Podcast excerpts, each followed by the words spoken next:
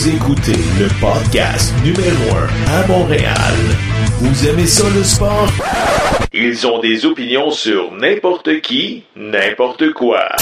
Vous écoutez Droit au but.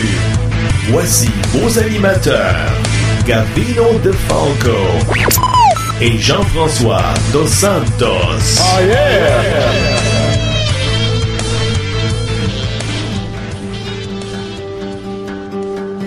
Tu lis les commentaires des amateurs des fois? Non, pas du Non. tout. C'est mieux pas. À la fin de la journée, là, euh, je pense que nos partisans veulent des victoires. Kerry, c'est un gardien de but que les joueurs vont rencontrer en dernier. Puis, souvent, par le temps qui arrive au centre de la glace, les joueurs commencent à partir. Jeff Molson a déclaré récemment à Jean Tremblay que la décision d'échanger Piquet avait été prise plusieurs mois auparavant. Non, ça, c'est pas vrai du tout. Écoute, le vendredi du repêchage à Buffalo, puis euh, 4-5 jours plus tard, l'échange était fait. Retour à la maison pour le général Laurent Simon. Et messieurs, ça a été tout un retour. C'était spécial pour moi de revenir ici. Magnifique! Laurent Simon! Croyez-moi que c'est bien difficile de, de partir comme ça.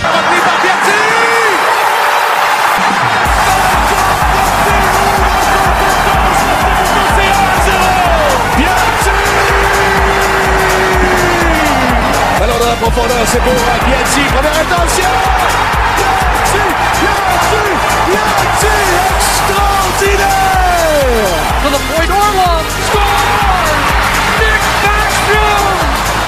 Is empty for the extra attacker. Here's Plaquez.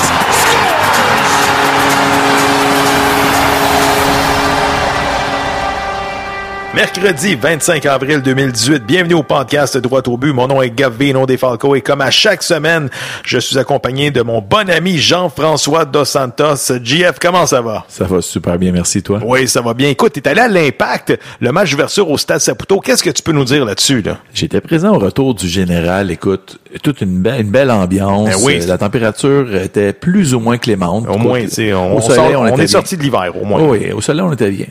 Écoute, Euh, défaite de 5 à 3. Très, très, très décevant. Écoute, pour commencer, l'arbitrage, j'étais curieux tout le temps revenir avec l'arbitrage, mais là, là, ça va faire. Ça, Hey, ça fait mal. Piatti, il se fait faucher Ouais. dans la surface de réparation.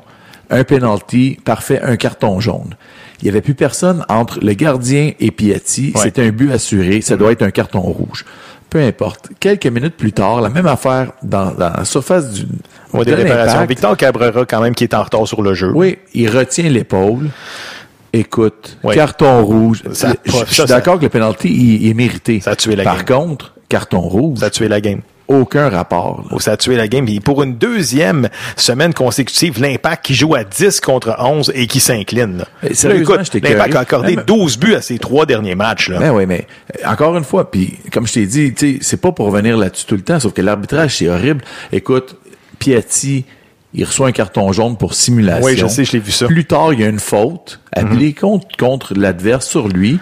L'arbitre, il a même pas le culot d'aller le voir. Il est à terre à moitié mort, puis l'arbitre, il a même pas le culot d'aller le voir. Puis en plus, puis en plus euh, écoute, euh, cet officiel-là a été nommé le meilleur arbitre de la MLS l'année passée. Ben, Donc on part de loin, là. Ben oui, puis qu'est-ce que Bush a dit après, après la rencontre? C'est quoi qu'il a dit? que les arbitres sont arrogants. On leur pose des questions, savoir qu'est-ce qui s'est passé. Ils Uh-huh. ne veulent pas nous répondre. C'est sérieusement là, il faut qu'il y ait un travail Mais qui soit tu fait. veux-tu me parler du but de Laurent Simon? Écoute, c'est sûr que frappe. oui, c'est une frappe, oui. Par contre, t'as-tu vu comment que l'impact a placé le mur? Il y avait un aéroport mais de, c'est- de- de disponible pour la frappe. Ouais, là. Je m'excuse, c'était pas un mur. là. Le mur ressemblait, écoute, au mur de Berlin deux semaines après l'unification de l'Allemagne. là. Il y avait un trou incroyable. Oui, là. mais le mur est placé par Evan Bush. Bush, il place le mur de la façon placé. C'est lui qui l'a placé. Écoute, euh, En peu importe, c'est lui qui l'a placé. C'était tout un match. Écoute, il y a eu de la tout. controverse. Nacho Piatti qui a marqué trois buts. Euh, Puis écoute, on menait 3-1 à la demi. Ensuite, Los Angeles fait rentrer un attaquant pour commencer la deuxième demi. Il enlève un défenseur. Nous autres, on réplique avec qui? Avec, Avec pers- rien. avec non, personne. comment ça qu'on fait pas de substitution? Je suis d'accord qu'on n'a pas de banc, sauf que ça n'a aucun rapport. T'attends que le score soit 3 à 3, il est trop tard. Rendu là, là, il est fini. trop tard. C'est terminé. Mais non, puis tu sais, je veux dire, t'es pas là pour donner un show en deuxième demi. Là. T'es là pour euh, pour garder euh, l'avance de 3-1. Exactement. Puis Park l'autobus, comme on dit. Stationne Exactement. l'autobus. Tu si tu fais là. ça puis tu perds au moins t'as essayé quelque chose, je suis d'accord que oui, l'impact, il n'y a pas de banc. Il n'y a aucune profondeur avec cette équipe-là. C'est triste, c'est plate. Je suis d'accord. Sauf que si tu fais rien, là, tu dis quoi? Que- Quel message t'envoies à tout le monde? Ben, Moi, je pense qu'on est encore dans un camp d'entraînement. là. On a fait l'acquisition des joueurs bien trop tard parce qu'on n'a rien fait cet hiver. Je m'excuse, on n'a rien fait. Là, ça va prendre à peu près deux, trois, quatre semaines à s'habituer à ces joueurs-là à jouer ensemble. Ouais, puis là. il y a des rumeurs, Fernando Torres, oublie comme ça, si c'est le oublie sauveur. ça, Ce sera pas oublie le ça. sauveur parce que, encore une fois, défensivement, Ça fait dur. ça fait dur. Écoute, c'est sûr que la perte de Diallo, out for the year, comme on dit. Simon, on l'a remplacé par qui? Par personne. Fanny, 36 ans. C'est sûr que, bon, euh, il y a du minage au compteur. Puis euh, Camacho, euh, comme on dit, et Cabrera, ça fait dur présentement en Cabrera, il défense plus centrale. du tout, du tout, du tout, du tout. C'est ça le Je problème. me demande si la MLS a dépassé Victor Cabrera là, pour Je l'instant. pense que là. C'est, euh, écoute, comme je te dis. Puis là, regarde, ça sera pas plus facile. En fin de semaine, tu t'en vas affronter la meilleure équipe de la MLS, parce que selon le site MLS Soccer, euh, ceux qui font les power rankings, c'est pas des caves. Là. MLS euh, disent que présentement, Atlanta est la meilleure équipe de la MLS. Une belle équipe à regarder aussi, Très belle là. équipe avec les Almiron, les Joseph Martinez. Et l'Impact est euh, présentement 17e dans les power rankings. Je te dis, on se fait écraser. Envoie les trois points par la malle, comme on dit. Je pense pas que le Oublie ça. 17e soit juste, par contre, là. Écoute, il faut que ça change, puis vite, pour qu'on ait une chance de, de faire les Écoute, séries. les là. deux premières semaines, cette équipe-là, on disait, c'est une équipe qui se présente pas en première demi. On est allé faire un bon résultat à Vancouver, même si, ma- malgré la défaite. Columbus, malgré la défaite, mais on a vu que c'était la meilleure équipe sur le terrain dans la deuxième mo- moitié du match. Les trois dernières semaines, là, on peut pas dire ça. C'est sûr qu'on joue à 10 contre 11, là, mais euh, écoute, t'es mieux de commencer à accumuler des victoires parce que là, tu t'éloignes sérieusement d'une place en série. Là. Ben, Moi, à date, Très je dois loin. dire, Rémi Garde me déçoit beaucoup. Il est pas capable de rien faire. Je suis un bon entraîneur capable de faire beaucoup avec peu. Il, OK, il a très peu entre les mains, mais il est capable de rien peu. faire. Écoute, le Nacho Show, comme on dit. Ben oui. T'enlèves Nacho Piatti de, de Et- l'équation, là. C'est quoi qu'on a à présenter? Absolument rien. C'est quoi qu'on a à présenter? Absolument rien. Tu sais, il y a deux ans, on a fait l'acquisition de Harry Ship, l'hiver. Ouais. Cet hiver, rien. Mais non, puis On en attend. plus, en Je plus, on m'excuse, se le débarrasse travail, de le nos travail choix. de Braz, de DeSantis, il aurait fallu agir, OK? L'année passée, la dernière défaite de l'année, c'était en commençant là. Tu commençais à te chercher et puis de trouver des, des solutions à partir de là. Pas Ouais, à mais- partir du mois de mars cette année, c'est fini, là. Ben, c'est sûr, mais là, écoute, M. Saputo est écœuré d'in- d'investir de l'argent, j'imagine. Parce que là, si tu n'injectes pas de l'argent, est-ce que tu vas avoir quoi en retour? Rien. On se débarrasse de nos choix au super draft parce que quoi, on a trop de profondeur? Ben, voyons donc. Alors, pas de profondeur pantoute, comme on dit. Ben, c'est ça. Puis Jackson Hamel qui joue plus.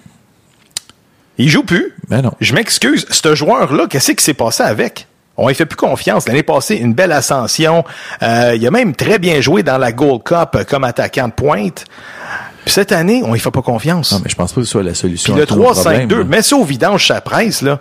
Elle revient avec un 4-2-3-1, puis vit avec ça. Exact. C'est une équipe de 4-2-3-1, de toute façon, euh, l'impact. On n'a pas de gazelle Non, non. euh, comme euh, latéraux. L'année passée, oui, on avait Oyongo, puis Camara qui Malgré était quand même... fait le travail aussi, là. Oui, correct. Mais il faut que tu le mettes euh, à sa position, puis... Non, faut- la, la défensive vraiment a été améliorée. Là. Raitala fait pas le travail. Puis c'est qui t'as eu dans, dans la transaction de Laurent Simon? T'as eu Raim de Dream Edwards, puis t'as eu Raitala.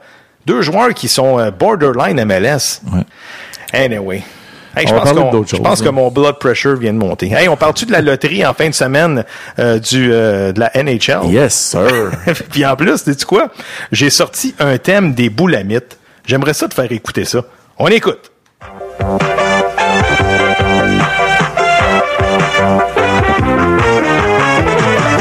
Hey, des bons vieux souvenirs, hein? le numéro gagnant à la quotidienne cette semaine, le Canadien de Montréal. Hey, t'as-tu hâte samedi prochain, la fameuse loterie? Est-ce que le Canadien va repêcher finalement premier? 9,5% des chances. 9,5% des chances. Écoute, si on si on n'arrive pas à avoir le premier choix, là, moi, je pense qu'on trade notre pick. Hein? Même Oh, si ouais. tu finis deuxième? Absolument, t'as pas besoin d'allier, là. Tu veux un joueur de centre ou, exceptionnellement, tu vas prendre Daline parce que c'est un joueur d'exception.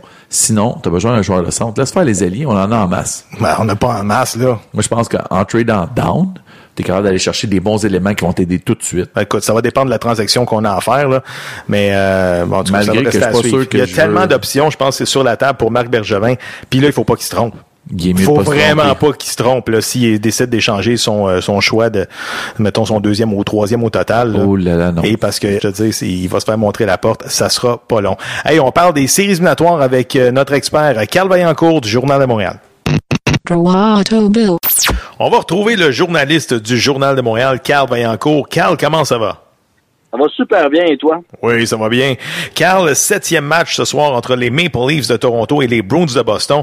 Écoute, la pression est clairement sur les hommes de Bruce Cassidy, eux qui ont échappé les matchs 5 et 6. Carl, tu vois qui sortir gagnant de ce match-là là, ce soir? Ben, écoute, c'est important de le dire. Là. Je pense pas que les Bruins ont échappé le match 5. Le match 6, je vais le donner. Mais le match 5, là, faut, il y a un seul nom, moi, qui me vient en tête, c'est Frédéric Anderson. Le gardien de but là, des Maple Leafs. Il s'est dressé tel une muraille. C'était euh, une performance incroyable. Et j'étais à Boston, euh, au restaurant de Force, euh, restaurant en l'honneur du joueur défenseur étoile Bobby Orr. Et je peux te dire que les gens qui étaient assis à côté de moi, là, je les entendais murmurer. Euh, et ça augurait rien de bon parce qu'on voyait Anderson qui était tellement en contrôle. Et là, on s'est dit, euh, est-ce qu'on pourrait voir la série revirer de bord? Puis on a eu la preuve dans le match numéro 6. Sauf qu'il faut pas oublier, c'est que l'expérience des Blues de Boston euh, est, pas, est, est quand même pas piquée des verres. Ce que je veux dire par là, c'est que quand on regarde vraiment les performances des Blues de Boston en série éliminatoire, quand on peut compter sur un duo aussi dynamique que Brad Marchand et Patrice Bergeron, là, j'ai beaucoup de misère à croire qu'à soir, là, mais qu'on ait ce match-là Ouais. entre les Bruins et les Maple Leafs, que les Bruins sortiront pas fort. Ça, je suis persuadé. Dès les premières minutes du match, là, on va voir le trio de Pasternak avec Bergeron puis Marchand. On va rentrer la rondelle en fond de territoire. On va patiner défenseur du côté des Maple Leafs. Je pense qu'on va avoir un fort début de match côté des Blues. puis Ça va être juste suffisant pour se qualifier pour la deuxième ronde des séries. Moi, de mon côté, je pense, je suis d'accord avec toi que les Bruins vont sortir très fort, mais ils vont se faire remettre leur monnaie de leur pièce exactement le même coup qu'ils ont joué aux Leafs il y a quelques années. L'année qu'ils ont gagné la Coupe, d'ailleurs, là. Ben oui. Puis les Leafs vont revenir de l'arrière, puis ils vont gagner ce match-là. Puis écoute, avec euh, la catastrophe qui, est- qui est arrivée au début de la semaine à Toronto, je pense que les Leafs vont être euh, boostés au maximum. Là. Ils vont se trouver une raison pour euh, gagner ce match-là. Et Austin Matthews est dû pour connaître un bon match, euh, Carl. Écoute, euh, c'est pas ses meilleures séries, je dirais. Là. Je, suis un peu déçu de l'éthique de travail qu'il a donné jusqu'à maintenant. Alors, Steve Matthews, on le reconnaît davantage pour ses, ses prouesses offensives, mais je trouve, je trouve un peu amorphe à l'heure actuelle. Je trouve qu'il paye pas le prix, comme on comme le dirait un certain entraîneur dans le junior majeur. faut que tu payes le prix, euh, puis il ne paye pas en ce moment.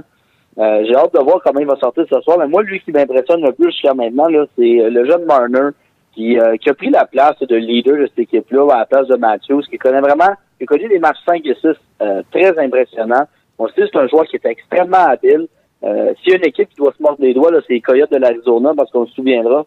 Eux, ils ont repêché Darren Strom, troisième au total, et ils ont laissé passer Marner. Le Toronto doit rire dans leur puis doit se dire on est bien content qu'il l'ait pas- laissé passer. Mais là, ce sera à surveiller ce soir. Je peux dire qu'on va avoir le droit du jeu physique d'après moi. Là. Les Blues qui vont euh, Ouais. qui vont distribuer les mises en échec, qui vont rejeter la rondelle à 200 pieds, qui vont mettre beaucoup de Et pression le, sur et la le défense. X-Factor, Thomas. Plekanec. Qui dit jeu physique dit Thomas Plekanec. Ouais, mais Adam, jusqu'à maintenant, il joue très bien. Écoutez, dans le match numéro 6, là, pour moi, il faisait partie des trois étoiles de cette rencontre-là. J'aurais jamais pensé dire ça. euh, à vu la saison qu'il a connue à Montréal et à Toronto, là, à un certain moment donné, il était même rendu dans les estrades. Oui, absolument. Faut, faut, faut donner à César ce qui revient à César. Je pense que Plekanec a joué un très bon, un très bon sixième match. Euh, Ouais. Quand même une performance respectable dans le cinquième également. Donc, euh, on verra s'il va être capable de ré- répéter l'exploit ce soir euh, du côté Ben oui, go Plecky.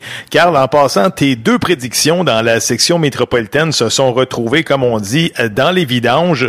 Tu vas être d'accord avec moi que la série entre les Capitals et Columbus a basculé quand, justement, Barry Trotz a fait appel à son gardien numéro un, Braden Oldby, là? entre autres. Mais je te dirais, c'est tellement du hockey serré. Écoute, quatre des six matchs ont viré en prolongation. Ouais. Euh, faut le dire, là, c'est, du hockey enlevant, puis c'est ça qu'on veut en série éliminatoire. Euh, moi, je pensais que euh, les Blue Jackets auraient la recette gagnante. Mais écoutez, gager contre Alexander Ovechkin, c'est toujours risqué. Euh, puis on en a eu la preuve. Écoute, Alexander Ovechkin, là, qui dans le dernier match, deux buts, Euh, il semble avoir retrouvé ce plaisir de jouer en séries éliminatoires. Il sert beaucoup moins son bâton que dans les années précédentes. Je pense que c'est peut-être l'année. Moi, j'ai à la lueur des séries là, de la première ronde, j'ai donné que peut-être les Capitals allaient gagner en 6 ou en 7 face aux Pingouins dans la prochaine ronde. Ah, Euh, ouais. Ouais, ben écoute, euh, je pense que les Caps, cette victoire-là, là, d'enchaîner quatre matchs de suite contre les Blue Jackets, là, c'est euh, le vent doit être très positif dans la chambre et ça, ben, ça peut faire une différence.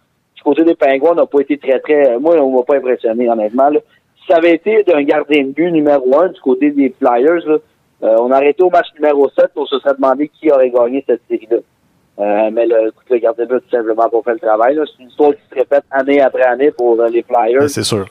Fait On que ça, va penser à un moment donné à, à faire une transaction majeure pour aller chercher ce gardien de but de premier plan parce que ça fait des années qu'on va nulle part du côté de Philadelphie. fait que selon toi, Alex the Great va finalement avoir le dessus sur Crosby? Oui, oui. Je pense pour la première fois en, écoute, en combien d'années? Mais jamais. Il a deux, jamais réalisé ça. Il a- écoute, les Capitals ont jamais fait, euh, euh, la, ont jamais passé la deuxième ronde là, euh, depuis que Ovechkin est là. Mais moi, je pense qu'il est très bien entouré là, avec euh, Yevgeny Kuznetsov puis Ovechkin. Écoute, ils forment vraiment un bon duo. Et Lars Eller et DSP, Devante Smith-Pelly, Ben oui. écoute, ils remplissent euh, quand même des bonnes missions Mais défensives du côté des Caps. Elle est là la différence dans l'édition des Capitals de cette année, je te dirais, c'est qu'on a vraiment beaucoup de profondeur offensivement. Il y a le jeune Stephenson aussi que moi j'a- j'affectionne particulièrement. Je l'ai joué très intense dans les coins de patinoire, il protégeait extrêmement bien rondelle. Donc le troisième et quatrième trio fait le travail du côté des Caps, ce qui était peut-être pas nécessairement le cas dans les éditions antérieures. On avait quelques petites lacunes, puis on a vraiment une équipe qui est selon moi complète. On a une défensive qui est respectable, qui est capable de contenir les meilleurs éléments de l'autre côté. Et du côté des Pingouins, là, puis ça, je- j'en parlais euh, euh, à la ligne ouverte de Destination Coupe Stanley. Il faut pas oublier que les Pingouins, là, en deux ans, on a joué 212 games. Puis là, on additionne à ça les 82 games de cette année, Mhm. plus les 6 games de première ronde. Euh, C'est beaucoup de hockey. On est rendu à 300 matchs en trois ans. Mm. Euh, là, on, il, en- reste encore beaucoup à venir. Là, si on, il en reste au moins c'est quatre, sûr. minimum 4. Euh, tu sais, Mais ça- écoute, ça ils ont serait ga- surprenant que ça balayé, mais Ils ont gagné neuf séries de suite avec, bon, une défensive correcte, un gardien ordinaire, mais toute une attaque, là. Exact. Écoute, Jake Ouais, mais là, Gensel, Malkin 4 buts le dernier match contre les Flyers. Ils ont, écoute, c'est pas compliqué, ils ont les deux meilleurs joueurs de la ligue, Malkin et Crosby. Puis c'est difficile de parier contre ces deux gars-là. Ben écoute, euh, Malkin, il a été blessé, il n'a pas joué dans le dernier match. Euh, on ne sait pas s'il va revenir en pleine santé. Euh, s'il revient en pleine santé, c'est sûr que ça change une série, on se le cachera pas. Mais là, à l'heure actuelle, il n'y a rien qui pointe dans, dans ce sens-là. Ouais. Il va falloir surveiller parce que c'est sûr, si on est capable, si euh, Malkin ne dispute pas les matchs 1 et 2, euh, du côté euh, des, des, des Pingouins, en plus, on n'a pas l'avantage de la glace dans cette série-là. Euh, écoute, ça va commencer, euh, on va peut-être se concentrer, on va peut-être se retrouver avec un, en déficit de 0-2 après deux matchs, puis retourner à, Pit- à Pittsburgh. Là, il faudra pédaler Sur extrêmement quai de fort. rattrapage, ouais. Si on s'en va du côté d'une autre série, selon moi, la Coupe se joue en deuxième ronde. Je pense que le gagnant de la série entre Nashville et Winnipeg va se rendre jusqu'aux grands honneurs. T'en penses quoi? Je suis totalement d'accord avec toi. Je suis totalement. C'est vraiment la série que tout le monde attend depuis le jour 1 des séries éliminatoires. Écoute, les, les prédateurs de Nashville qui ont bûché fort pour venir à bout des, de l'Avalanche et de Nathan McKinnon. Euh, ils ont réussi finalement ce match. Il y a bien du monde qui pensait que ça se terminerait en balayage, quatre parties, merci, bonsoir. Finalement, ça n'a pas été si simple. Ça, c'est dû à un manque d'attaque. Je regardais là, offensivement, là, si on n'a pas l'apport des défenseurs au niveau de l'attaque du côté des prédateurs, là, on sera jamais capable de battre les Jets de Winnipeg. Ça, c'est sûr et certain. Là, Euh, parce que les Jets là, sont gros, sont forts, ont du mental, comme dirait un certain... Oui, oui. Ben oui, Marc Messier dans les boys, là. Écoute, voilà. le, le point d'interrogation, tu vas être d'accord avec moi, Connor Hellebuck, euh, il a montré des belles choses, mais est-il capable de, de monter son jeu d'un cran contre les, euh, les Preds? As-tu écouté les séries jusqu'à maintenant? Ben oui, j'ai écouté. Ben oui. Mais, mais écoute, si tu regardes les matchs face au Wild du Minnesota, là, il a été plus qu'à la hauteur. là. Je pense qu'il il a, il a très bien fait dans les circonstances. On va dire du côté du Wild, il nous a manqué notre défenseur numéro 1, Ryan Suter. Euh, ça a été une série un peu inégale par rapport à ça. Mais en- dans l'ensemble, il a fait le travail. euh, et il, a, il a presque rien donné du côté du Wild du Minnesota, qui a quand même quelques bons éléments offensifs. Ils se font peut-être vieillissants dans certains cas, mais euh, tu sais, ils ont quand même, ils peuvent créer des chances de marquer, ils peuvent surprendre les équipes. Puis du côté de Boss, c'est un gardien de but qui, oui, il est jeune, mais il y a une défensive devant lui qui est assez, qui est assez talentueuse. C'est pas Flynn fait le ménage devant à grand coup de coup d'épaule. Un gros bonhomme. De Sherwood 50-30. oui. Euh, ce qui manque clairement à Montréal. Anyway, vas-y, euh, Jeff, avec euh, ton dernier commentaire. Écoute, si on s'en va du côté de l'autre série, est-ce que les cloches de minuit vont sonner pour l'équipe Cendrillon des Golden Knights? Écoute, c'est une maudite bonne question parce que là, les Golden Knights vont jouer contre les Sharks. Les Sharks, là, écoute, c'est le cas de le dire, là, ils ont les dents aiguisées en première ronde. Eh Hey, oui. Personne n'aime les Sharks. Y a-tu un partisan des Sharks quelque part? D'après moi, c'est une équipe indifférente. Quand tu portes du turquoise, t'es pas crédible. C'est-tu laid? Comme, comme- Ouais, mais écoute, ce qui était intéressant avec les Sharks, là, c'est que, euh, écoute, ils ont, ils ont grugé les canards du début jusqu'à la fin dans cette série-là. là. En aucun temps, les Dogs ils ont été dans le match. Dans toute la série. C'est, tu sais, j'ai un peu de misère à comprendre ça parce qu'on a quand même des bons éléments du côté des Dogs. On a quand même une défensive qui est Mhm. plus que correcte, mais on est vraiment sorti fort du côté, puis on a une belle profondeur à l'attaque.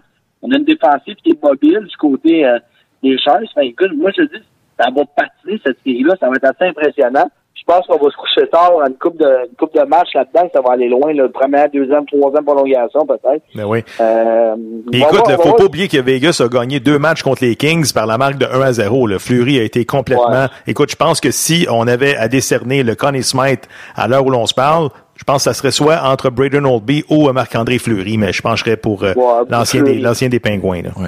Écoute, Fleury, il, il a donné trois buts dans quatre matchs euh, Ah contre, oui. euh, contre la formation des, des Kings. Moi, j'ai pas été impressionné par les Kings. Je vais être honnête avec toi. Je pense qu'il y a un manque d'effort collectif qui a eu lieu du côté de la formation des Kings. Mais n'empêche pas que euh, Fleury a fait un travail colossal. Puis, euh, euh, il va être capable de stopper les gros canons? Parce qu'on en a des gros canons là, du côté des Sharks. là. On a de la puissance offensive, des Pavelski, des Joe Thornton, euh, même le nouveau Evander Kane. Écoute, Eh oui, surprend de quelle ce qui est belle arrivé là. acquisition. Là. Wow. Ben, écoute, au prix qu'on a payé, c'est l'aubaine, c'est probablement l'aubaine du mois de mars. Ah, ça, c'est sûr. Euh, du mois de février, écoute, c'est incroyable. Ce gars-là a retrouvé ses repères. Il produit offensivement, il se démarque, il patine dans les deux sens de la patinoire. Écoute, j'ai hâte de voir ce qu'il va faire en deuxième ronde, là, mais c'est un joueur qui va être surveillé, ça c'est sûr et certain.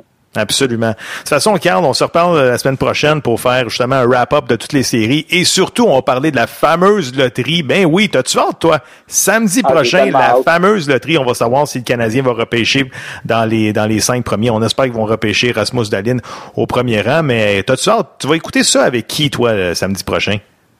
Avec un expert des statistiques avancées, écoute, on va être euh, on va être bien assis autour de peut-être euh, peut-être pas une bière là parce que je vais conduire, mais euh, probablement on va s'asseoir, on va regarder ça avec un bon café, puis on va, on va commencer à faire nos, nos jeux de pronostics pour le mock draft.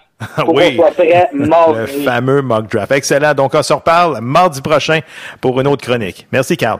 Un plaisir, Gavino. Pour nous joindre, visitez la page Facebook Droite au but ou bien sur Twitter podcast Droite au but. Nous attendons vos suggestions et commentaires. Et comme dirait la mascotte des Canadiens, youpi, j'ai hâte que le baseball revienne. Notre prochain invité, il est journaliste à la presse canadienne et de plus, il est l'auteur du livre Raconte-moi chez Weber, publié aux éditions de l'Homme.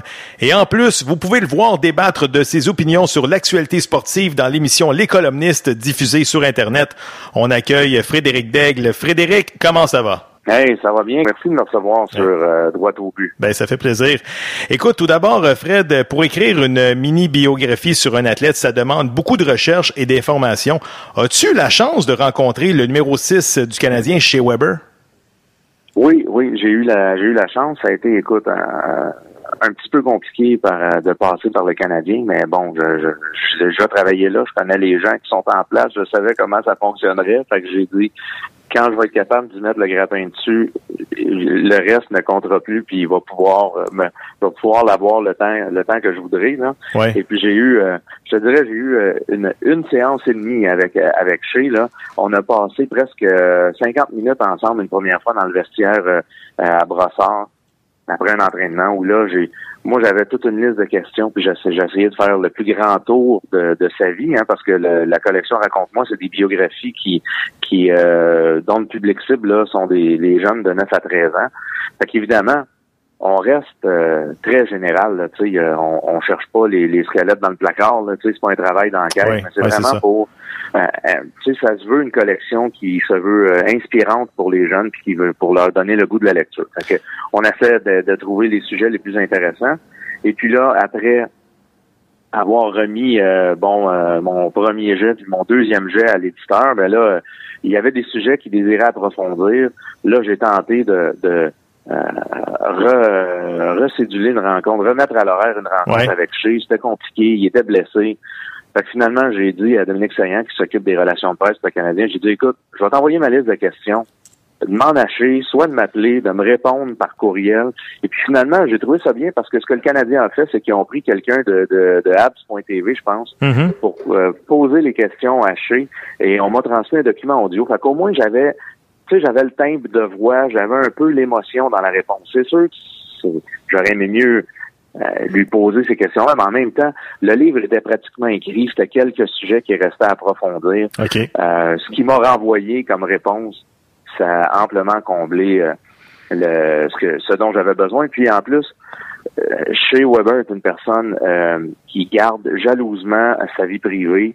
Euh, c'est un gars qui ne veut pas étaler autant euh, sa famille, sa conjointe, mais aussi ses bons coups. Tu sais, ça a été difficile de le faire parler de ses, des fondations qu'il a mis sur pied avec Pécoriné à Nashville et de son implication sociale. C'est un gars qui veut garder ça pour lui, qui le fait d'abord et avant tout pour lui, parce que ça, ça le touche. Et fait qu'il y a déjà des sujets qu'on avait établis ensemble qu'il ne voulait pas aborder. Alors, euh, j'ai, moi, j'ai, j'ai respecté sa vie privée. C'est sûr que je parle de ses fondations, je parle de, de- de la naissance de ses enfants, de son mariage, mais ce sont des sujets qu'on qu'on n'a pas approfondi beaucoup. C'est ça. Euh, moi, j'ai respecté sa- ses demandes à ce niveau-là. Un gars quand même réservé. Ça me fait penser un petit peu au, à Carey Price, là, le gardien du Canadien. là. Qu'est-ce que t'en penses?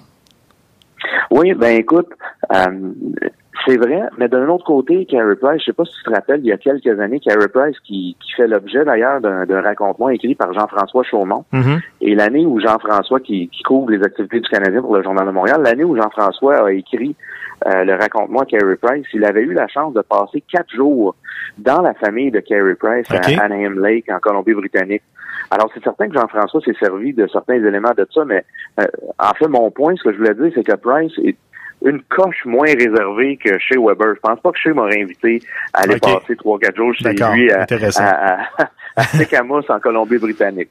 Alors, Carey était plus ouvert euh, quand même que, que chez à ce niveau-là. Puis également, bon, euh, il y a également le raconte-moi de Piquet Souban euh, qui est sorti il y a une couple d'années. Puis j'ai vu une question sur euh, Twitter, sur les réseaux sociaux en fin de semaine, disant est-ce que tu ferais un échange le livre de raconte-moi de Piquet Souban contre celui de chez Weber?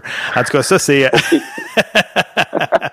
c'est juste comique. Oui, c'est c'est Antoine Dehaye de Radio-Canada Oui, oui, qui, oui. à la blague, m'a envoyé ça. Puis euh, moi, je lui ai répondu que non, que je voulais plus de leadership dans ma bibliothèque.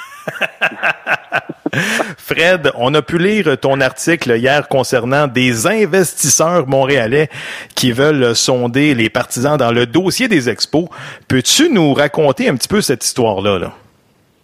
Ben écoute, euh, c'est un, un processus euh, qui, euh, moi, qui m'a un peu surpris. Euh, et je vais, je vais t'expliquer pourquoi. Alors, je vais expliquer le processus d'abord. C'est euh, les investisseurs montréalais, le groupe mené par Steven Bronson, Mitch Garber, euh, euh, Larry Rossi, euh, Eric Boyko de Stingray et euh, le, le- le propriétaire de Garda, dont j'oublie le nom, je pense que c'est Stéphane Crétier, mais je, Mhm. je veux pas commettre d'impair. Bon, ces gens-là ont mandaté euh, EY, que- qu'on connaissait sous le nom d'Ernst Young auparavant, là, euh, de, de sonder le public, de leur demander qu'est-ce que vous voulez. Euh, En fait, pas sonder le public, sonder les partisans de baseball. Qu'est-ce que vous voudriez dans un éventuel stade des Expos 2.0? Et EY a trouvé, a mandaté la compagnie Convention Sports and Leisure International, CSL, qui est basée à Dallas et qui appartient aux familles Steinbrenner et Jones, propriétaires des Yankees, propriétaires des Cowboys. Ben oui. Je pense qu'ils comprennent comment ça marche le Euh, sport. je pense qu'ils connaissent ça un petit peu le marketing également. Là. Alors ça, c'est une firme qui a fait cet exercice-là dans de nombreux marchés existants, mais également des marchés euh, qui, euh, qui exploraient la possibilité euh, d'obtenir un club d'expansion, soit du baseball majeur il y a quelques années, soit de la MLS de la NFL. Même en Europe, ils ont ils ont fait des études semblables pour Liverpool, entre autres, quand ils sont déménagés euh, du mythique euh, stade d'Anfield à leur nouveau domicile. Ils ont sondé leurs clients, déjà leurs abonnés de saison, pour savoir, OK, vous voulez voir quoi? Qu'est-ce que ça vous prend dans le nouveau stade?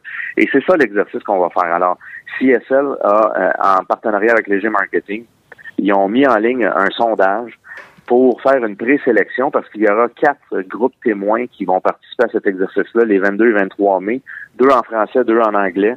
Et là, c'est ça, ça va être une discussion dirigée, on s'entend, mais on va demander aux partisans de baseball qu'est-ce qu'ils veulent voir dans le nouveau domicile des expos si jamais le groupe montréalais réussit à mettre la main sur une, une franchise d'expansion ou une franchise existante. Ils veulent, le, William Yeager, qui est un vice-président principal chez EY et qui est consultant, conseiller pour euh, le groupe d'investisseurs montréalais, me disait, on n'ouvre pas ça at large, c'est une fausse expression parce que on ne veut pas parler à des gens qui sont contre le projet.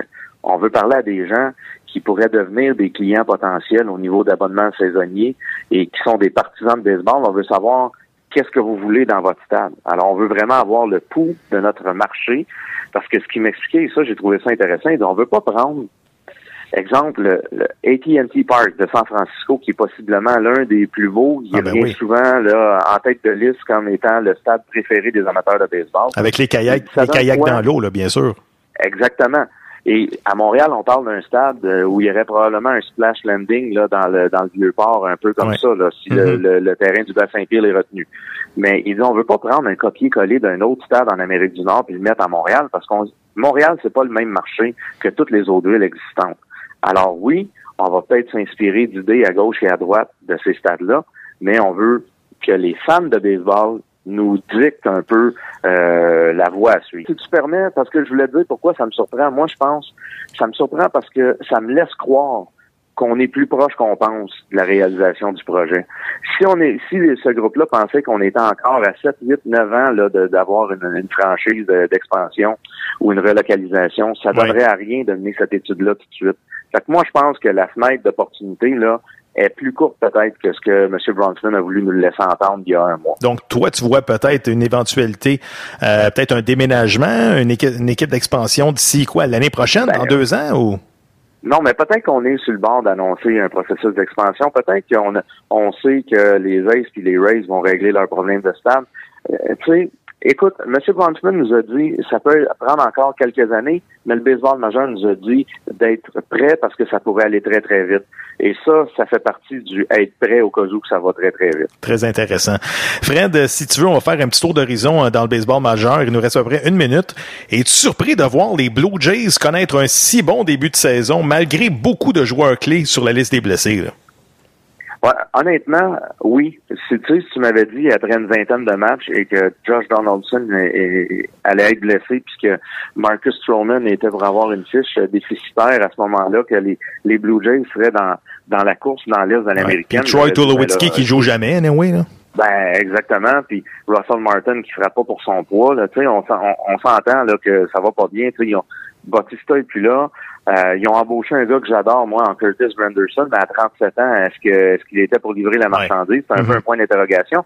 Les Dodgers ne l'avaient pas inscrit sur leur formation pour les séries l'année passée, tu sais. Fait que, hey, là, ils sont deuxième dans l'Est. Ils mènent euh, dans la course euh, au, meilleur deuxième. pour les équipes repêchées, là, le wild card.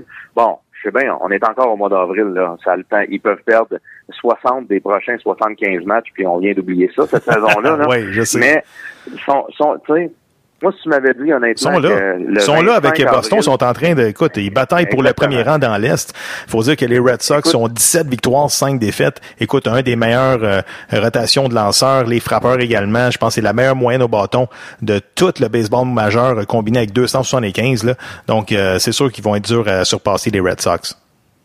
Oui, mais en même temps, est-ce qu'ils vont euh, gagner 15 matchs sur 16 toute l'année? Tu sais, une saison de 150, 12, là, on voit pas ça souvent, on n'a jamais vu ça au baseball majeur. Juste au Nintendo qu'on voit ça. Ils vont, pas, ils vont connaître un passage à vide, eux autres aussi. là. Alors, si jamais les Jays, eux autres, ils continuaient à gagner 63% euh, de leurs matchs comme ils le font présentement, euh, ben, ils vont être dans la course jusqu'à la fin de la saison, c'est certain. Absolument. Puis en terminant en 30 secondes, Fred, Giancarlo Stanton, le roi des coups de circuit, qui se fait huer au Yankee Stadium. Es-tu surpris?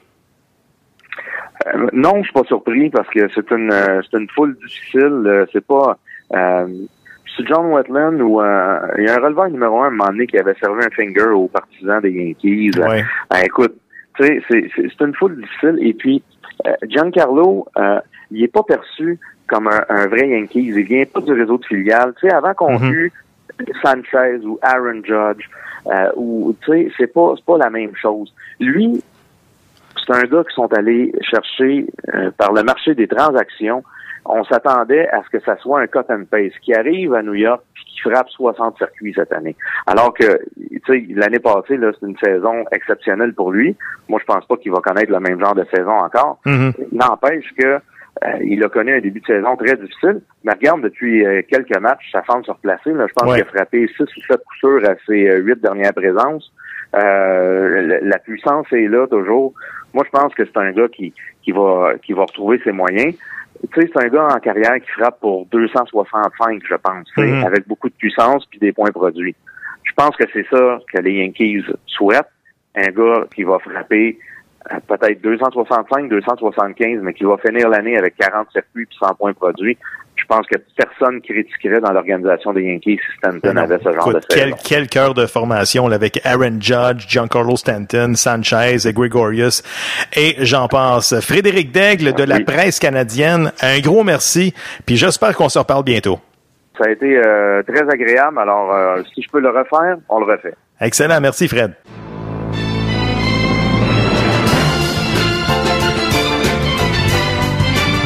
On va rejoindre la journaliste et animatrice Nathalie Bruno de TVA Sport. Nathalie, comment ça va?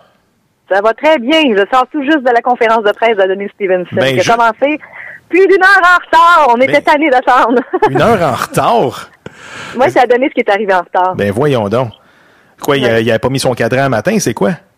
Je sais pas. Il était sous le décalage horaire avec la conférence de Toronto hier, peut-être. Euh, Je sais pas. Mais il est arrivé presque plus d'une heure en retard. Alors, les, les, on commençait à s'impatienter un petit peu. Nathalie Adonis Stevenson euh, qui euh, fait la promotion de son combat contre Badou Jack le 19 mai prochain. Par contre, c'est pas à Montréal, c'est à Toronto. Qu'est-ce qui s'est dit dans cette conférence-là? Écoute, c'est dit, ben, tout le blabla habituel, là, quand euh, tout le monde était placé sur la table, ils ont fait la conférence, c'était tout officiel, remercier les commanditaires et tout, tout, tout. C'est après qu'on le fait parler, quand on a parlé à Adonis tout seul.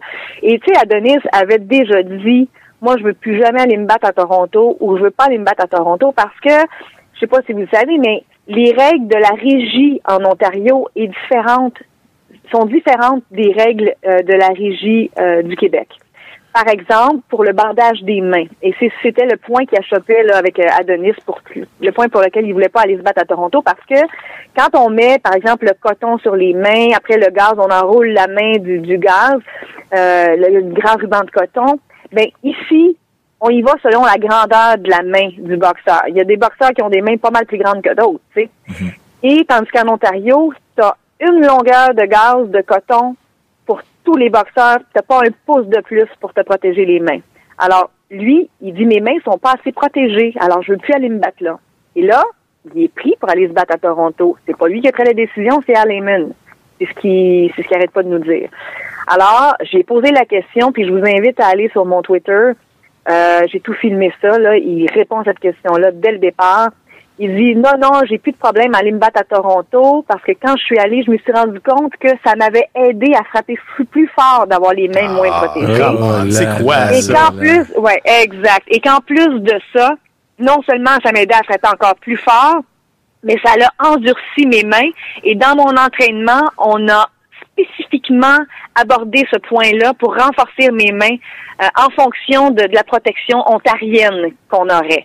Alors, tout est parfait pour lui. C'est encore même mieux pour lui d'aller se battre à Toronto. Écoute, aller se battre à Toronto, non, mais sérieusement, comme on dit, tu me niaises-tu? Le gars, il a commencé sa carrière à Montréal, il est devenu genre populaire à Montréal, puis là, il voit que genre, il y a de l'argent à faire, je vais aller dans une ville où il y a du basket, du baseball, du hockey, euh, je resterai pas à Montréal pour ça, puis non, mais sérieusement, là, il pense-tu être capable de vendre 4 à 5 000 billets? Moi, je pense pas, là. D'après Ben, moi, il sera pas capable. Il y a deux opinions, OK? Il y en a qui disent qu'à Toronto, justement, à Toronto, il y a beaucoup d'argent. Il y a de l'argent pour les sports, justement, parce que leurs sports vont bien en ce moment. Fait qu'il y en a de l'argent, il y a de l'engouement. Alors, les gens qui, par exemple, au Air Canada Center, là où le combat va avoir lieu, c'est des gens qui ont de l'argent, qui ont déjà des billets de saison, qui ont déjà tout ça. Alors, ils vont appeler leurs clients, puis ils vont dire, regarde, euh, que c'est, c'est quoi l'offre de, de, de, de sport en ce moment, euh, ou ce soir, ou la semaine prochaine, quand on va être à Toronto? Bah, c'est ça, fait que là, ça va se vendre, parce qu'il y a de l'argent. Et il y a l'autre côté, des gens qui disent, euh, il n'y aura pas personne. Et il y a aussi ceux qui disent, ah non, non, il y en a qui vont payer pour aller le voir, parce qu'ils veulent tellement voir Adonis se planter et se la faire péter par Badou Jack, qu'ils sont prêts à payer juste pour aller voir ça, pour assister à ça. Alors, il y a trois je veux dire, école de pensée. Mhm, ouais. Alors, c'est vraiment le soir du, du combat qu'on va le savoir, soit sur place et aussi les pay-per-view au Québec. Ça, j'ai hâte de voir ce que ça va avoir. Si ça va scorer, comme on dit. Mais même l'opinion, l'opinion publique ici au Québec, là, on s'entend qu'Adonis n'est pas vraiment aimé, là.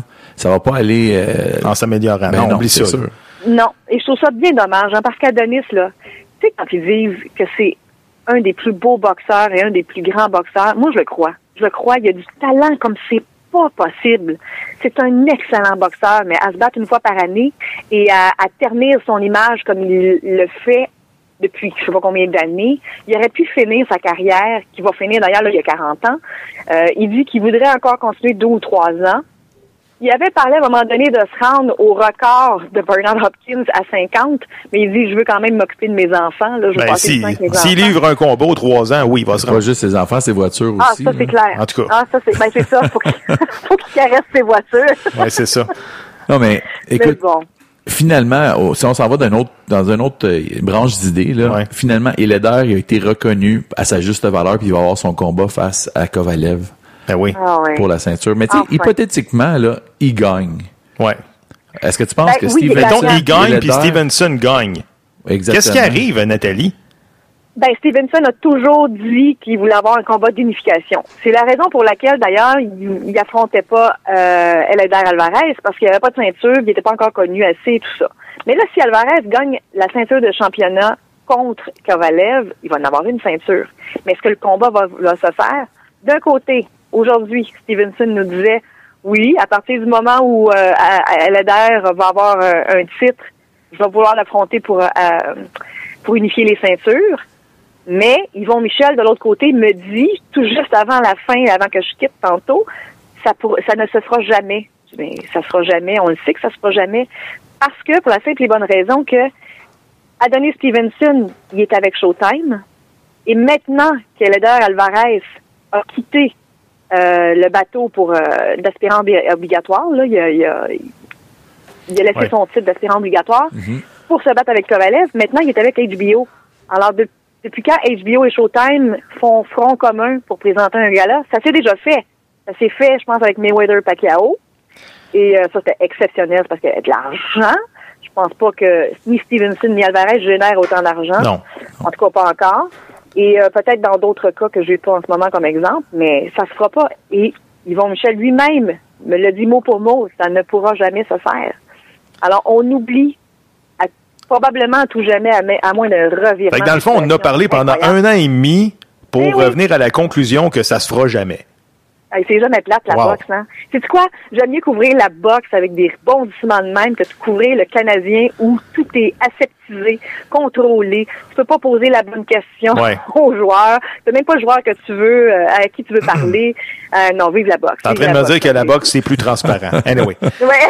Quoique, euh, quoique, on s'en fait passer des fois, là, même encore aujourd'hui, on disait, oh, yo, yo, yo, qu'est-ce qu'il vient de dire là? Lui, c'est pas vrai, puis on, on remettait en question plein d'affaires. Mais bon, un jour, on saura la vérité. Mais là, tu as vu Yvon Michel aujourd'hui. Est-ce qu'il avait les yeux gros, gros comme des signes de pièce? Est-ce qu'il voit genre que bon, euh, il va faire de l'argent avec ce combat-là? Euh, je pense que ben je pense pas qu'il qu'il- non, je pense pas que les, les yeux gros comme des signes de pièce. Je pense qu'il est soulagé que ce soit enfin réglé. Et je pense qu'il est surtout soulagé parce qu'il il sauve sa compagnie en faisant ça. Parce que s'il acceptait pas ça, parce qu'il a mangé un coup de pelle dans la face, on va le dire cru de même, là, vendredi dernier, quand il a, quand il a appris que ça s'en allait à Toronto, que le Centre Bell avait déjà envoyé des communiqués pour dire vous avez une prévente pour acheter des billets et que cinq minutes plus tard, il l'enlevait. c'était vraiment un coup de pelle. Et là, il a fallu qu'il décante ça un peu quelques jours et qu'il accepte l'inacceptable probablement. Mais tout ça, c'est à un moment donné pour sauver pour sauver son entreprise Ouais. bâtie depuis des années. Et comme il le disait, il dit moi j'ai deux enfants là. Fait que euh, deux enfants, une entreprise, il dit faut que faut que je sauve ça. Fait que je pense que c'est un. Il a jamais vécu ça de sa vie, ça c'est clair, en je sais pas combien d'années de carrière, 20, 30, 40 ans de carrière, je sais pas encore. Mais On je- pourra, jamais le blâmer que c'est un vrai passionné, là, Yvon Michel. Euh, Jeff. Mais moi, ce que Ah, je ça, comprends pas, c'est que justement, c'était, c'était supposé être tout seté au Centre Bell. Après ça, ils nous ont dit non, non, c'est pas au Centre Bell, c'est au Centre Vidéotron. Puis finalement, ben non, c'est Poète, poète, poète. à Toronto. Ben oui, il y a un journaliste de Toronto qui a sorti ça ce matin ou hi- hier, qui a sorti ça hier, comme quoi si ça s'est pas fait au Centre Bell, c'est parce qu'Yvon Michel a pas réussi à s'entendre avec le Centre Bell. Voyons donc. Eh, pardon, ouais, c'est sûr. Hey, les, Cana- c'est les. Canadiens vont loin cette année. Là. Non, mais Ouais, sérieusement, c'est c'est quoi Ah, qu'il y a? C'est oui. quoi qu'il y a le Britney 19 mai? Britney Spears. Britney Spears, ouais. Non, mais sérieux. Non, mais tu sais, je veux dire, c'est vraiment, euh, tu sais, je pense que c'est c'est nous prendre un petit peu pour des valises là, avec des, des réponses comme ça. Là. Quand Ah, le c'est Centre Bell n'est pas disponible. Regarde, le, même le Place Bell, ça aurait été parfait. Place Bell, c'est Ben oui. 10 000 personnes, c'est à côté, puis il y aurait eu, il y aurait eu, je pense qu'on on aurait été capable de le remplir, cette Place Bell-là. là. Ouais. Peut-être pas le remplir. 10 000, là, 10 000 billets, avec la, la cote de popularité de Stevenson en ce moment. Ouais.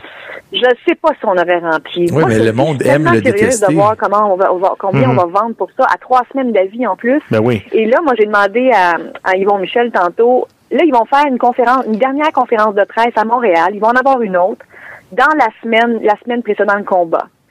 Normalement, Yvon Michel avait dit, nous, on va mousser la vente des billets avec la présence, on va essayer, là, on va miser là-dessus avec la présence de euh, Floyd Mayweather. Parce que Floyd Mayweather, c'est lui qui s'occupe de Badou Jack et tout ça. Fait qu'il dit, on va, on va vraiment prendre ce gros nom-là pour mousser la vente de billets, vu qu'on est à la dernière minute. Il viendra pas à Montréal, Floyd May- Mayweather. Il va se concentrer sur les conférences de presse à Toronto.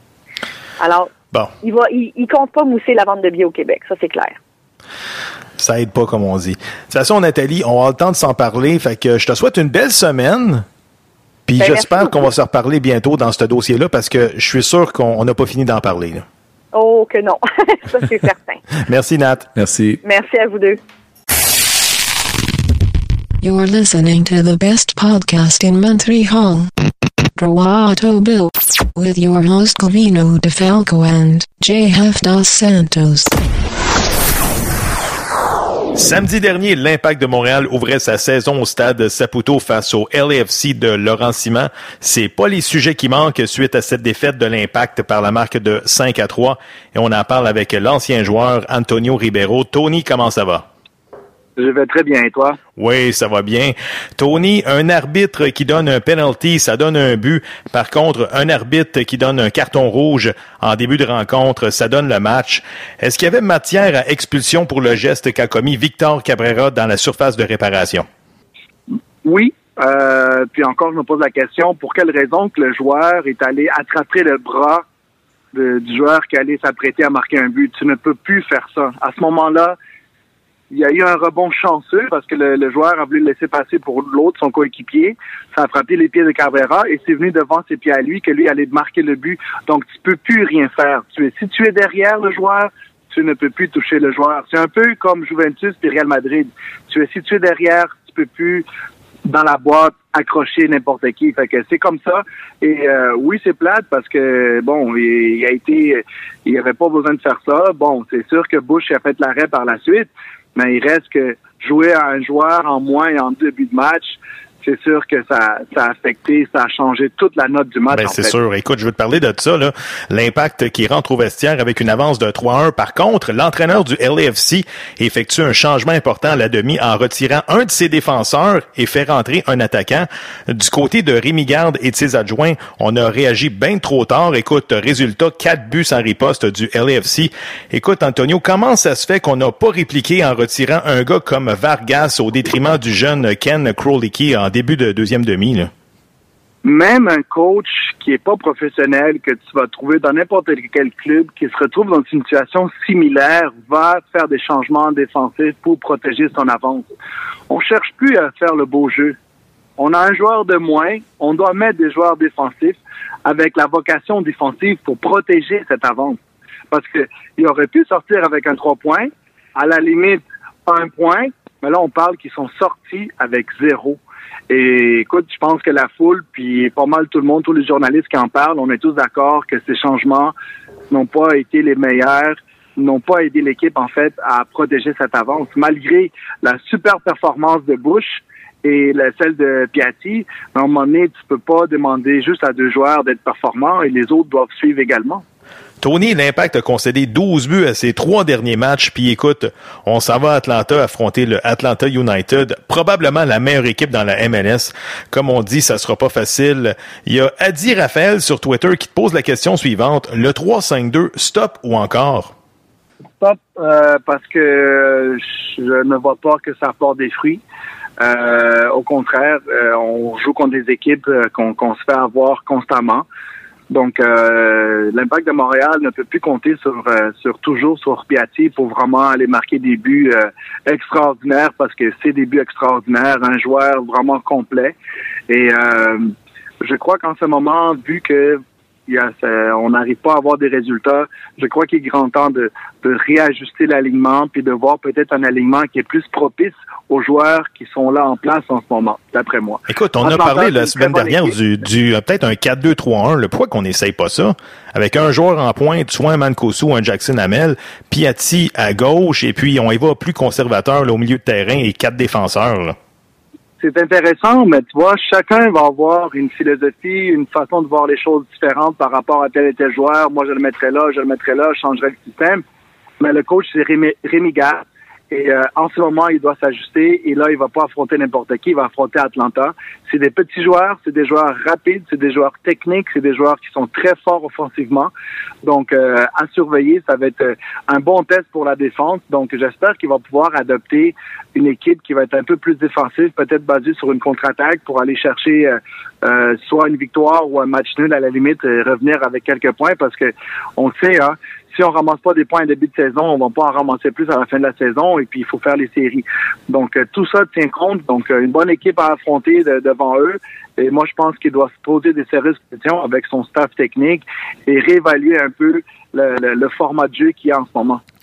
Tony, euh, du côté des points positifs, on peut pas passer sous silence la performance magistrale de Nacho Piatti avec ses trois buts. Écoute, tu seras d'accord avec moi, à lui seul, il vaut le prix du billet, là. Oui, effectivement, c'est euh, sûr que ça vaut le prix. Et puis, euh, on, on, souhaite euh, que ça continue comme ça hein, dans, dans, en MLS. Les, équipes s'améliorent, les joueurs, euh, c'est de, de, mieux en mieux, les coachs aussi. Donc, on, on peut voir juste des, par moment, si on prend le temps de voir les highlights des buts à, gauche et à droite, on peut voir vraiment des buts exceptionnels, des arrêts exceptionnels. Donc, une ligue qui s'en vient euh, de plus en plus intéressante. En terminant, c'est ce soir qu'on connaîtra le gagnant de la Ligue des champions de la CONCACAF. Tony, est-ce que le TFC sera capable de réaliser un exploit qui n'a jamais été fait dans la MLS, c'est-à-dire ramener cette fameuse coupe, eux qui se sont inclinés 2 à 1 dans le match aller, puis en passant, le match est au Mexique? Je, je crois que oui. Je crois que oui, parce que euh, les Mexicains vont voir, OK, on est en avance, on va défendre et tout ça. Donc, euh, peut-être que c'est la pire chose à faire. Il faut qu'ils jouent leur match habituel. Euh, et puis, oui, le Toronto, sans pression, qui va aller pour le, le tout pour le tout. Ils ont les joueurs, ils ont l'équipe, ils ont l'entraîneur, ils ont tout pour pouvoir passer à la prochaine étape pour ramener le trophée. Donc, euh, pour moi, c'est possible et ça va, être, ça va être le fun que ce soit une équipe canadienne en MLS qui la ramène. Absolument. Tony, un gros merci puis on se retrouve la semaine prochaine. Super, merci beaucoup. On va rejoindre le journaliste Serge Vlaminx pour faire un tour d'horizon dans le sport universitaire. Serge, comment ça va? Ça va très bien. Puis peux-tu croire que pour une des rares fois, ce soir, je vais regarder un match de hockey de la Ligue nationale au complet. Ah ouais, ça fait quand même euh, quoi? C'est des années que tu n'as pas, pas regardé ça? À peu près. Et là, là, et là, et là, là, moi, c'est Toronto. J'espère que Toronto va gagner pour une simple et bonne raison. Imagine-toi deux minutes, là. Toronto, Winnipeg, en finale de la Coupe Stanley. J'aurais deux de mes kids du hockey universitaire derrière les bancs. Mike Babcock d'un côté de Toronto et derrière le banc des Jazz de Winnipeg, un gars de McGill, un ancien de McGill, qui a une maudite belle carrière depuis des années. On n'en parle pas beaucoup. Il s'appelle Jimmy Compound. Il est adjoint actuellement de Paul Morris. Ce Jimmy Compound-là, là, mon cher, là, c'est le seul homme de hockey de la Ligue nationale avoir gagné deux Coupes Stanley consécutives derrière le banc de deux équipes différentes. En saison 2011-2012 avec les Kings de Los Angeles. L'année suivante, il s'est retrouvé à Chicago avec Joel Canville. Il a gagné la Coupe Stanley en 2012-2013. Et peux-tu t'imaginer s'il fallait que les Jets gagnent la Coupe Stanley, mon petit Jimmy aurait trois Coupes Stanley derrière la cravate. Ce bonhomme-là, -là, c'est un être exceptionnel à tous les niveaux. C'est Martin Raymond, l'adjoint de Guy Boucher à Ottawa, qui me parlait de Jimmy. Ils ont été coéquipiers ensemble. Puis la première année, Martin s'est brisé la clavicule. Sa saison, au fait, était terminée. Mais il restait chez ses parents à Pierrefonds, puis il pouvait pas conduire son auto. Ben, Jimmy Compound, qui vivait dans un 1,5, je répète, dans un 1,5, il a dit à, il a dit à Martin, viens t'en vivre chez nous, le temps de, de, le début de ta convalescence, que tu puisses quand même suivre tes cours, etc. Mais il y a une seule condition, quand je m'entraîne, toi, tu fais souper. mais Jimmy Compound, c'est une bonne, hein? Ce gars-là a étudié à McGill en éducation physique, mais Ouais. aussi en mathématiques. Ah, c'est Wow. un génie des chiffres. Ah non, c'est un brillant, ce gars-là. Mais il a une belle carrière. Il est rendu quoi, 11 ans dans la Ligue nationale. Je voulais en parler parce que je pense que ce gars-là mérite, euh, mérite tout ce qui lui arrive. C'est un gentleman, c'est un brillant, c'est un bon joueur de hockey. Puis en terminant, je termine l'anecdote. Il était, il formait une paire de défenseurs avec Mike Babcock. Mais les deux étaient sur la patinoire quand les Patriotes de Trois-Rivières les ont éliminés au quatrième match de la finale du Québec en, en overtime. Ils étaient sur la patinoire. Quand je dis ça à Mike Babcock, il aime pas ça que je lui rappelle ce souvenir-là. Un moins un pour, euh, pour le duo de défenseurs. Serge, on surveille le repêchage de la NFL en fin de semaine. Et si je te dis Régis Sibassu, 6 pieds 3, 241 livres, receveur de passe qui s'aligne avec les Carabins de Montréal, est-ce que Sibassu a des chances de se faire repêcher dans la Grande Ligue? Là? Je pense que oui. Je pense que oui. Puis, euh, s'il- euh, il y a deux choses qui attendent Régis. D'après moi, là, ben, j'ai eu les informations. S'il n'est pas repêché, ou du moins s'il ne signe pas un contrat comme joueur autonome juste après la, fin du repêchage, ça arrive souvent ça. Il ne repêche pas, mais il les appelle dix minutes après, puis il leur offre un contrat. C'est arrivé sur Samuel Giguère d'ailleurs. Euh, si jamais ça fonctionne pas dans la CFL, il s'en va pas jouer dans les Canadiennes. Là. Il s'en vient jouer une cinquième saison avec les Carabins. Il y a- il y a eu, il y a eu des témoignages. Tu sais, là, et, et j'amène ce, ce sujet-là. Il est classé actuellement parmi les 20 plus beaux espoirs, là. Il est classé 15e. Pourquoi tu penses? Si les équipes veulent pas le repêcher, s'il s'en va dans la NFL, merci, bonsoir. Puis de l'autre côté, lui, il veut rien savoir des équipes de la CFL pour, pour l'an prochain. Parce que, témoignage d'un ancien joueur. Alors, il a demandé, euh, après ta, ta, ta saison de football, il te reste combien d'argent dans les poches? Il dit, il me reste 14 000 dans les poches. Il dit, j'aurais dû continuer ma cinquième année à l'université, euh, augmenter mes, mes, euh, mes dossiers académiques, mhm. parce que m'en gagner plus d'argent à, à l'extérieur du football que si je continue à jouer dans les Canadiennes de football. Et c'est ça le drame. C'est ce qui s'en va le drame. C'est ce qui s'en vient. Moi, je prédis à long terme, là, la fin de la Ligue canadienne de football. Commencez par payer vos jeunes. C'est pas d'allure, ça. Allez jouer une saison de football, risquer des blessures pour 45 000 le salaire minimum, puis une fois que toutes tes, tes dépenses payées, il te reste 14 000 dans les poches. Voyons donc, toi. Euh, je je- je- j'ai pas les chiffres actuels dans la NFL, mais je me souviens, moi, du temps de Giguère. Euh, quand il jouait pas, là, juste le, le Taxi Squad, il gagnait 5 000 par semaine, 5 000 par match, 90 000 par année. Ouais. Puis quand ils jouent, là, c'est un monde de différence. Fait que je vous le prédis, là, de plus en plus de gars n'iront pas jouer dans la CFL après leur quatrième année, leur année éligible de repêchage. Ça s'en vient une nouvelle mode. Je vous le dis, là, ils vont en arracher dans les Canadiennes tantôt. Les- le salaire minimum pour les practice squads, c'est aux alentours de 100 000 dans la NFL. Quand C'est même sûr que l'argent ouais. est, au côté, est du côté Parce des que à Américains. l'époque, était, à l'époque, était 90 000, tu as raison. Le chiffre ajusté, c'est 100 000. Écoute, 100 000. Puis tu joues pas le match. Franchement, là. En tout cas, anyway. J'ai lu sur Internet que Sibassu, il y a comme trois équipes qui seraient intéressées. C'est sûr que dans la Ligue canadienne, il y a les Alouettes, il y a les Rough Riders de la Saskatchewan et dans la NFL, il y a les Redskins de Washington qui auraient montré quand même de l'intérêt pour euh, le joueur des Carabins. Quand même intéressant, Serge. Ouais, mais non, très intéressant du côté de la NFL. Moi, j'espère, je le dis, là, il ira pas jouer avec les Alouettes, en tout cas pas cette année. Il s'en vient avec les Carabins. Il va revenir jouer une cinquième saison avec les Carabins, je vous le dis, là. Il, si c'est pas la NFL, il n'y a pas question de CFL l'an prochain. Il revient jouer avec les Carabins. Un dossier à suivre. Serge, en terminant, tu t'en vas à Victoriaville commenter du mini-pot en fin de semaine avec une autre légende du mini-pot, Carl Carmoni. Est-ce que ta voix est bien reposée, Serge? Ah, je sais pas ce que ça va être. Je sais pas si ça va être cette histoire. Non, je fais un- une petite exception, mais finalement, il y a un lien indirect. C'est pour des jeunes. Alors, les jeunes, comme les jeunes m'intéressent, qu'ils soient universitaires ou pas, c'est que c'est pour Répi Jeunesse. C'est une campagne de financement. Répi Jeunesse s'occupe, un organisme s'occupe des jeunes, euh, des jeunes euh, qui ont besoin d'aide. Mhm. Euh, alors, on s'en va là, Carl et moi. Carl va affronter des hommes d'affaires, des défis, battre le pro, et moi, je vais décrire euh, ce- ce- ces, ces matchs de mini-pot. C'est avec grand plaisir qu'on le fait. Euh, évidemment, on ne charge rien, là, on y va bénévolement. C'est avec un grand plaisir qu'on va aller donner un coup de main à Jeunesse, à Victoriaville, puis euh, hey, venez-vous-en, venez faire un tour. On va avoir un gros, gros party. Ça va être bien le fun. Ça va être bien le fun. Serge, avant de te laisser aller, là, une petite question piège pour toi. Tu te souviens-tu du nom donné au du 14e trou au mini-pot? Oh, attends une minute. attends une minute. Les Laurentides, les Laurentides, ça se peut-tu? Ça, c'est le 13e. C'est le C'était le ben oui. zigzag. Le zigzag. Ah, le Comment, zigzag. Ben oui, écoute. Ah, mais le t'es, pas fin, t'es pas fin. T'aurais pu, pu me demander, je sais pas moi, le septième, la rivière. La ou rivière. Le, le premier, le totem. ou le deuxième, la croix. T'es pas fin. Ah, t'es dur avec moi. C'est pas grave. Serge, on va essayer d'aller faire un petit tour à Victoriaville en fin de semaine. Donc, un gros merci, puis on se reparle la semaine prochaine. Ça marche, les boys. À la semaine prochaine. Salut.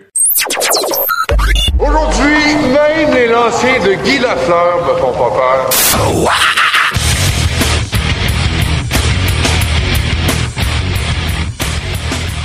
Couturier, couturier, couturier. Hey, lui, c'est-tu un guerrier? Le gars, il a le genou fini. Le, le docteur Freeze, il a gelé le genou, le genou avant la game. Merci, bonsoir. Il était là pour le sixième match. Hey, trois buts, deux passes, quand même.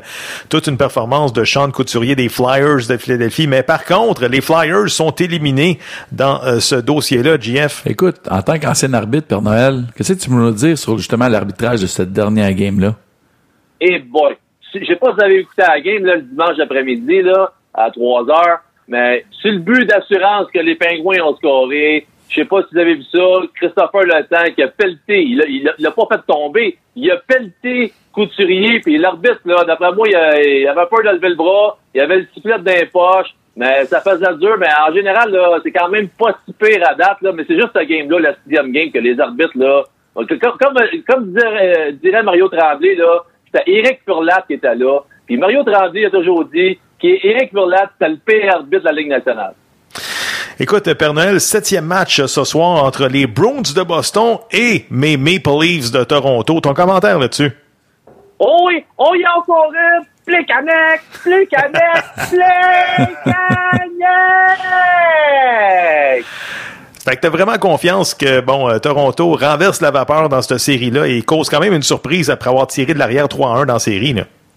Hey, les Bruins de Boston, ils ont une ligne, c'est Bergeron, puis le gros nez à Brad Marchand. Euh, puis depuis que Mike Babcock il a mis Plekanec contre Bergeron, la ligne à Marchand et à Bergeron, ça fait plus rien. Puis anyway, le momentum de la série, il est sur le bord de Toronto. Puis checkez bien ça, le joueur du match, à soir, ça va être Patrick Marleau, les boys.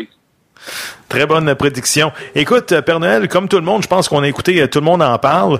Euh, tu peux-tu me commenter justement l'histoire de Carey Price qui salue pas la foule à Montréal? Je pense que tu as un commentaire là-dessus.